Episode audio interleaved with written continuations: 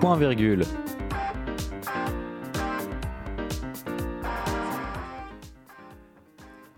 Bonjour à tous, il est 17h et nous sommes en direct sur Delta FM pour la deuxième émission de Point Virgule. Votre rendez-vous maintenant, hein, euh, Tant plusieurs- attendu. tant évidemment, attendu. Évidemment. Chaque mois, on va vous parler euh, littérature, donc euh, cinéma et tout ce qui en découle.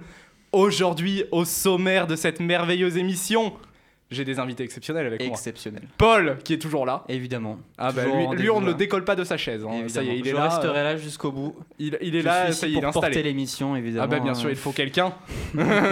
Le petit nouveau. Le petit qui nouveau, effectivement, qui m'a laissé euh, sans voix. euh, oui, tu me coupes en plein milieu, c'est très Désolé, agréable. désolé. Bon, moi j'ai essayé de vous donner envie de lire avec des grands classiques.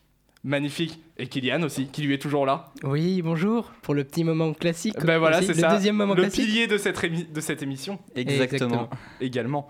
Au sommaire, aujourd'hui, on va d'abord donc euh, commencer par moi. Donc je vous présenterai euh, la série The Man in the High Castle, adaptée donc euh, du roman éponyme de euh, Philippe Cadic. Ensuite, euh, on va continuer avec Antoine. Tu vas nous présenter un livre, donc je crois. Oui, du coup, pour aujourd'hui, ce sera Le mystère de la chambre jaune. Super. Après Paul, donc une pièce radiophonique. Exactement. Je vais vous parler de la fameuse pièce radiophonique de Orson Welles, La guerre des mondes, sortie, enfin diffusée en 1938. Euh, La fameuse qui a déclenché des émeutes. hein. Exactement, mais spoil direct, c'est vraiment Ah un non, plaisir mais de attends, travailler. euh, On travaille qu'avec les meilleurs. vraiment, hein. Et enfin, Kylian, toujours à clôturer cette émission, j'ai envie de dire c'est le meilleur pour le la fin. meilleur pour la fin. exactement. Donc le grand classique de la littérature, tu nous parleras de quoi aujourd'hui? Alors aujourd'hui, je vais vous parler euh, d'un livre qui fait chaud au cœur à lire ou à relire euh, par- dans ces temps pluvieux. Je vous en dis pas plus. Ah d'accord. Bah, je vois que monsieur garde ses secrets. Exactement. On verra bien donc à la fin de l'émission. Donc tout de suite, je vais commencer avec ma chronique. Donc The Man in the High Castle, donc qui est une série euh, diffusée actuellement, euh, donc la dernière saison sur euh, Prime Video, un, ser- un service d'Amazon. C'est un roman adapté donc d'un livre de Philippe Cadic, qui est Le Maître du Haut Château en français. Pour ceux qui ne sont pas bilingues. Paye ta traduction, évidemment. Voilà, hein, c'est bien ça. sûr, toujours. Euh, donc c'est un roman uchronique de Philippe Cadic qui a été publié en 1962. Et la série a été euh, produite par Ridley Scott, le fameux réalisateur de Blade Runner, Alien, entre autres. Exactement. D'ailleurs, Voilà. euh, Ridley Scott qui avait adapté le roman de Kadik, euh, Est-ce que les androïdes rêvent de de moutons électriques, si je me trompe Oui, pas, qui voilà. avait donné Blade Runner. Voilà. Ouais, c'est ça. Bah, donc c'est Donc on revient aux sources, on revient aux C'est un sources, habitué de l'auteur. Donc, euh, ce livre est une uchronie. Euh, c'est un genre littéraire qui va s'appuyer sur la réécriture de l'histoire en modifiant le passé. Dans ce livre, euh, on va un peu réécrire l'histoire des nazis, donc qu'on connaît tous actuellement. Dans cette uchronie, le président Roosevelt va être assassiné en 1933 par un anarchiste italien du nom de Giuseppe Zangara. Il faut savoir que euh, cet anarchiste a existé. Il a fait une tentative d'assassinat sur euh, le président Roosevelt, mais a échoué. Sauf que dans cette uchronie, sa tentative va euh, réussir et il va assassiner le président Roosevelt. Suite à cet assassinat, on va avoir une crise politique sans précédent aux États-Unis. Ça va diviser le pays, ce qui fait que les attaques de Pearl Harbor, donc qui vont arriver, euh, vont causer d'énormes dommages aux États-Unis. Ils vont vraiment pas s'en relever. Ils vont perdre une énorme partie de leur flotte et ça va être très dur pour eux. Euh, de plus, euh, rendant donc leur intervention impossible en Europe suite à leur affaiblissement, les nazis vont gagner Stalingrad et largement en Russie. Ce qui va donc amener l'Allemagne à lâcher trois bombes atomiques sur les États-Unis, donc Washington DC, à Boston et à Baltimore. Ces euh, bombes atomiques vont donc inciter les États-Unis à capituler en 1947. Ça va donc nous amener à une euh, division des États-Unis en trois parties. La côte Est, qui va devenir donc le Greater Nazi Reich, donc le Grand Reich allemand, et la côte Ouest va devenir le Japanese Pacific State, donc les États japonais du Pacifique. Et au milieu, toutes les rocheuses, on va avoir euh, la zone neutre. Donc un peu une répartition comme on a pu voir en France, avec donc le régime de Vichy qui était laissé en zone neutre. Voilà. Dans ce livre, on va donc suivre le quotidien de plusieurs personnes, euh, soit dans la zone, japonaise, soit dans la zone neutre. Euh, la zone allemande étant alors évoquée que comme un souvenir et des rumeurs en fait. Euh, on n'a pas de scène dans cette zone à proprement parler. Les personnages ont également peu de liens entre eux. Ils vont avoir des actions, mais souvent ils ont des liens très faibles ou alors inexistants. La seule chose qui va les relier, c'est un livre qui est euh, Le poids de la sauterelle de Hawthorne Abenson. Et ce qu'il faut savoir, ce qui est, je trouve, euh, la force de l'œuvre de Kadik, c'est que euh, ce livre, Le poids de la sauterelle, existe en vrai. Il a été écrit pendant la guerre, et c'est lui-même une uchronie sur le fait, donc c'était pendant la guerre, si les Alliés avaient gagné. Donc on sait que nous, c'est le scénario qui se passe aujourd'hui. hein. C'est très méta. donc, Effectivement. ouais, non, mais voilà, c'est ça. C'est le scénario qui se passe aujourd'hui, mais lui, il l'avait écrit pendant la guerre. Et, euh, et donc, il avait prédit ce qui allait se passer euh, si les Alliés gagnaient la guerre. C'est un peu différent quand même de la réalité qu'on a aujourd'hui. Mais Kadik va donc s'en servir dans son livre, ce qui va créer une mise en abîme formidable quand même. Une uchronie dans une uchronie, on ne peut pas rêver de mieux. Voilà, et pour revenir sur la série, contrairement au livre, on va avoir une vision plus globale en fait de l'Amérique. C'est-à-dire que là, la caméra va nous faire visiter les deux zones. Donc la zone allemande qui nous est évoquée que en souvenir ou en rumeur dans le euh, livre, mais également la zone japonaise et la zone neutre. Euh, on va donc avoir en premier lieu un aperçu de la zone allemande qui, elle, rappelle l'Europe pendant la guerre en fait. Euh, je sais pas si vous êtes habitué euh, des films d'occupation par Mhm. exemple euh, qu'on a largement vu au cinéma ces dernières années, mais on, voit vraiment cette ambiance en fait. C'est euh, très allemand. euh, les, deux langues, donc euh, les, non mais les deux langues, l'anglais et l'allemand sont installés dans cette zone. Enfin voilà, donc c'est assez intéressant. On voit aussi les patrouilles nazies comme on avait l'habitude en France, voilà. La zone japonaise, elle, au premier plan, en fait, elle va paraître plus calme. Car on va retrouver euh, moins de patrouilles de police en quelque sorte présentes, et on a l'impression qu'il y a plusieurs, euh, plus de liberté. Mais c'est vraiment qu'une illusion. Car plus on va rentrer dans la description, on va se rendre compte que les deux zones ont vraiment les mêmes, euh, les mêmes tensions, en fait, et qu'il y a très peu de liberté pour les citoyens qui habitent ces deux zones. Et dans les deux cas, donc oui, ces zones vont également adopter la culture de l'occupant. On peut par exemple voir, donc la zone japonaise va adopter le yen comme monnaie, et la culture japonaise est très présente. On voit des, euh, des magasins japonais un peu partout, et voilà, ça va être, euh, ça va être parfait. Est-ce que, euh, est-ce que Kadik utilise par exemple que ce qui s'est passé, enfin, ce qui s'est passé en France, des actes de résistance, qu'il y a des, des actes de résistance contre euh, les deux régimes, enfin l'occupation japonaise et l'occupation allemande en fonction de la côte est, enfin la conteste. Ah oui, mais bien sûr, bien sûr, c'est, j'allais en venir, Paul. Le- Je, je te en coupe fait- l'herbe sur le pied, désolé. Non mais en fait, dans cette uchronie, le euh, Hitler est également souffrant et va bientôt mourir. Donc on voit apparaître des tensions euh, pour sa succession afin de, euh, afin bah, de succéder au pouvoir du Führer quoi. Et euh, ce qui fait que ça va créer des tensions entre les Japonais et les Allemands. Car ils avaient une alliance jusque-là pour se partager les États-Unis, mais cette alliance est très contestée. Et c'est ce qui va mener donc à des tensions entre les deux. Et ça fait une sorte de guerre froide en quelque sorte entre les deux camps. Voilà, et euh, concernant, la sou- ah, concernant la série, pardon, je vous conseille de la regarder si vous êtes vraiment fan de l'histoire.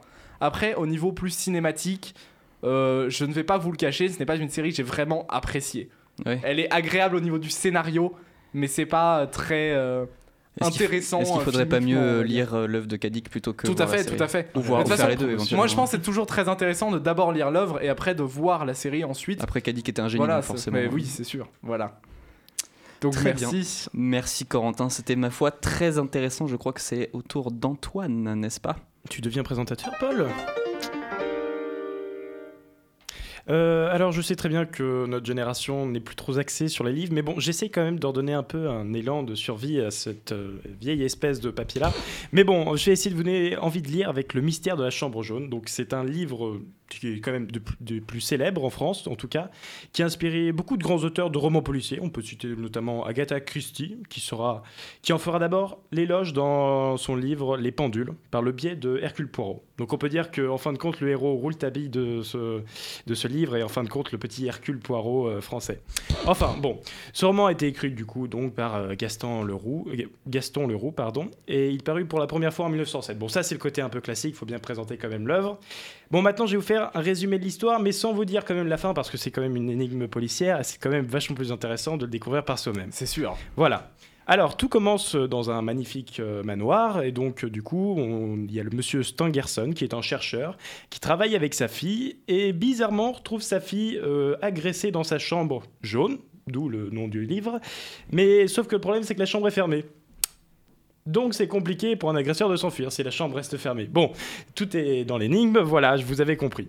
Donc maintenant, après notre héros qui s'appelle Rouletabille, enfin de son vrai nom Joseph Joséphin, euh, qui peut faire penser un peu à Tintin par certains bords, et c'est sûrement inspiré d'ailleurs Hergé, parce que c'est un reporter qui réussit et qui réussit à résoudre tout un tas de, de d'enquête, pardonnez-moi, euh, des plus complexes, qui va être en concurrence avec euh, Frédéric Larsan, qui lui est un inspecteur français des plus réputés, euh, on verra que son passé va rattraper un peu plus tard dans l'histoire, mais on ne va pas dire grand-chose parce que c'est quand même le plaisir de lire qui va vous faire découvrir la fin de l'histoire.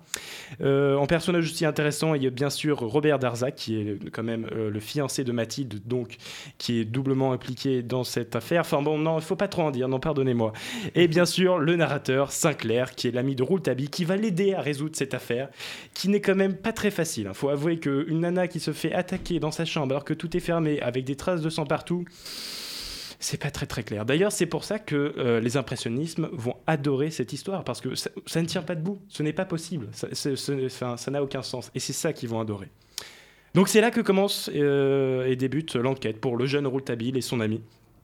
Donc ce roman est devenu célèbre grâce à son intrigue, mais le, ce qu'il y a de plus intéressant, c'est en effet ses inspirations. Donc euh, par exemple, il y a Jean Cocteau, qui est un poète du XXe siècle, qui va faire, qui va faire pardonnez-moi, qui va faire euh, la préface de ce livre, qui est intéressant à lire, en effet. C'est pas toute l'œuvre, en effet, mais ça va quand même refléter une certaine. Euh, enfin, je vous laisse lire, j'en je, perds mes mots d'ailleurs. Euh, et ensuite, la chose qu'il faut dire, c'est que il y a une adaptation qui m'a l'air quand même très bien à lire. Enfin, pardonnez-moi, à regarder. C'est celle faite par les frères Podalides, qui s'intitule du coup de la même façon que le roman. C'est une très bonne adaptation et la chose qui est encore plus intéressante euh, par rapport au livre, c'est que là en plus il y a le jeu de Denis Podalides qui amène une profondeur et une vision du personnage que lui seul a. Puis en plus c'est fait par les deux frères Podalides, donc là forcément mm. c'est du théâtre, c'est magnifique. Donc euh, bon, si vous aimez pas la littérature, j'aurais essayé en tout cas de vous convaincre, mais allez quand même regarder ce film parce que c'est plus de notre époque de regarder les films malheureusement. Enfin, c'est aussi bien, mais bon, c'est comme ça. Donc euh, si vous n'aimez pas la littérature, je vous propose de vous plonger en regardant ce film-là. Eh ben merci beaucoup Antoine. Voilà. On, lira ton livre. Oh bah attends, je ne vais pas couper Paul quand même. Vas-y, malheureux. Juste j'ai une petite question. C'est un huis clos du coup euh, cette histoire? Ou, ça se euh, déroule en plusieurs endroits? Alors pendant toute la plus grande partie de l'histoire, en effet, ça se défend, ça va, ça va se passer dans ce manoir. Donc, mais après ça va aussi un peu dans le parc et tout ça. Donc c'est pas forcément un, un, huis clos complet. Puis à la fin, ça va se déplacer dans un autre lieu. Donc c'est un faux huis clos, j'ai envie de dire. D'ailleurs, j'en profite, mais je crois qu'hier, on a le film qui s'appelle À couteau tiré, qui est, sorti, euh, qui est sorti au cinéma, qui notamment de Ryan Johnson, de Ryan Johnson avec Daniel Craig notamment, et euh, Tony Collette, qui est une excellente actrice qu'on connaît assez peu, mhm. qui est aussi sur un mystère policier. Euh, qui joue sur les codes justement des, des, mystères policiers, notamment de Gaston Leroux. Ça a l'air vraiment très bien. Donc, si vous aimez ce genre d'histoire, je pense qu'il faut aller le regarder. D'accord. Eh bien, merci, beaucoup, Antoine et Paul. Du coup, on va passer à la suite. Paul, c'est ta chronique, je crois. Exactement. Est-ce que vous aimez les histoires? Tout le monde aime les histoires ici. Oui, on est tous d'accord. Ben, bien sûr. Ok, j'ai cru que vous alliez me laisser dans un rang. J'ai eu un peu peur, genre, bah non, on n'aime pas les histoires en fait. Bon, très bien. Je vais vous raconter l'histoire d'Orson Welles. Est-ce que quelqu'un connaît Orson Welles? Ici Je pense que vous avez déjà. ferme des animaux. Ah, je vais pas déjà. Euh, attention, hein, on ne confond on pas. ne confond pas. attention. Ah, tu vas sortir du studio, fais attention. Bon, je me rappelle, c'est bon. De l'auteur de 1984 qui est? George Orwell. George Orwell. Ce n'est pas la même chose que Orson Welles. Ça se ressemble, mais c'est pas exactement pareil. Orson Welles, on le connaît notamment pour euh, son, son, son, comment dire, son métier de réalisateur, parce qu'il a réalisé Citizen Kane, un grand classique du cinéma. Mais on le connaît un peu moins pour ses talents de metteur en scène. C'est là où il a été repéré par la chaîne CBS Record pour faire du radiothéâtre en association avec le théâtre Mercury, voilà, pour CBS. Et on va s'intéresser à la pièce de théâtre adaptée du roman La guerre des mondes de H.G. Wells, attention, aucun, euh, aucun lien de parenté, diffusée donc sur CBS le 30 octobre 1938. Et si on se souvient de cette émission, c'est notamment à cause du vent de panique qu'elle avait déclenché, tellement elle était, euh, elle était convaincante. Et l'atout majeur de la mise en scène de Wells, c'est qu'il va prendre l'histoire et la transposer comme un bilan d'information. À l'époque, on est dans un contexte d'entre-guerres, les gens sont très tendus et les radios s'installent de plus en plus euh, dans les foyers. Et il va jouer donc sur le bilan d'information pour diffuser son histoire et ça va donner du coup ce vent de panique. Mais qu'est-ce que raconte la guerre des mondes au juste? Il y a eu une adaptation de Steven Spielberg euh, du roman euh, de H.G. Wells, mais ici, donc c'est une invasion de martiens venus de Mars, évidemment, ça semble logique. C'est voilà. logique, effectivement. Ça semble effectivement très très très logique. C'est donc adapté du roman éponyme et Wells va déplacer l'histoire d'Angleterre au New Jersey dans un dans un bled si on peut dire Grover's Mill et il va donc adapter le format à la radio mais aussi le, le grand talent euh, de Wells c'est son écriture et il va diriger ses acteurs de façon à rendre crédible la, la scène. Donc on va vous passer un petit extrait de du podcast, on va dire, enfin du broadcast de, Orson, de Orson Welles. Donc je vous invite franchement à, l'écouter et on va vous passer le meilleur extrait, je pense. Wait a minute, something's happening. Some shape is rising out of the pit. I can make out a small beam of light against a mirror. What's that? There's a jet of flame springing from that mirror and it leaps right at the advancing men. It strikes them head on. Lord, they're turning into flames. Now the whole field's caught up by the woods, the barns, the, the gas tanks, tanks of the automobiles spreading everywhere. Coming this way now, about 20 yards to my right.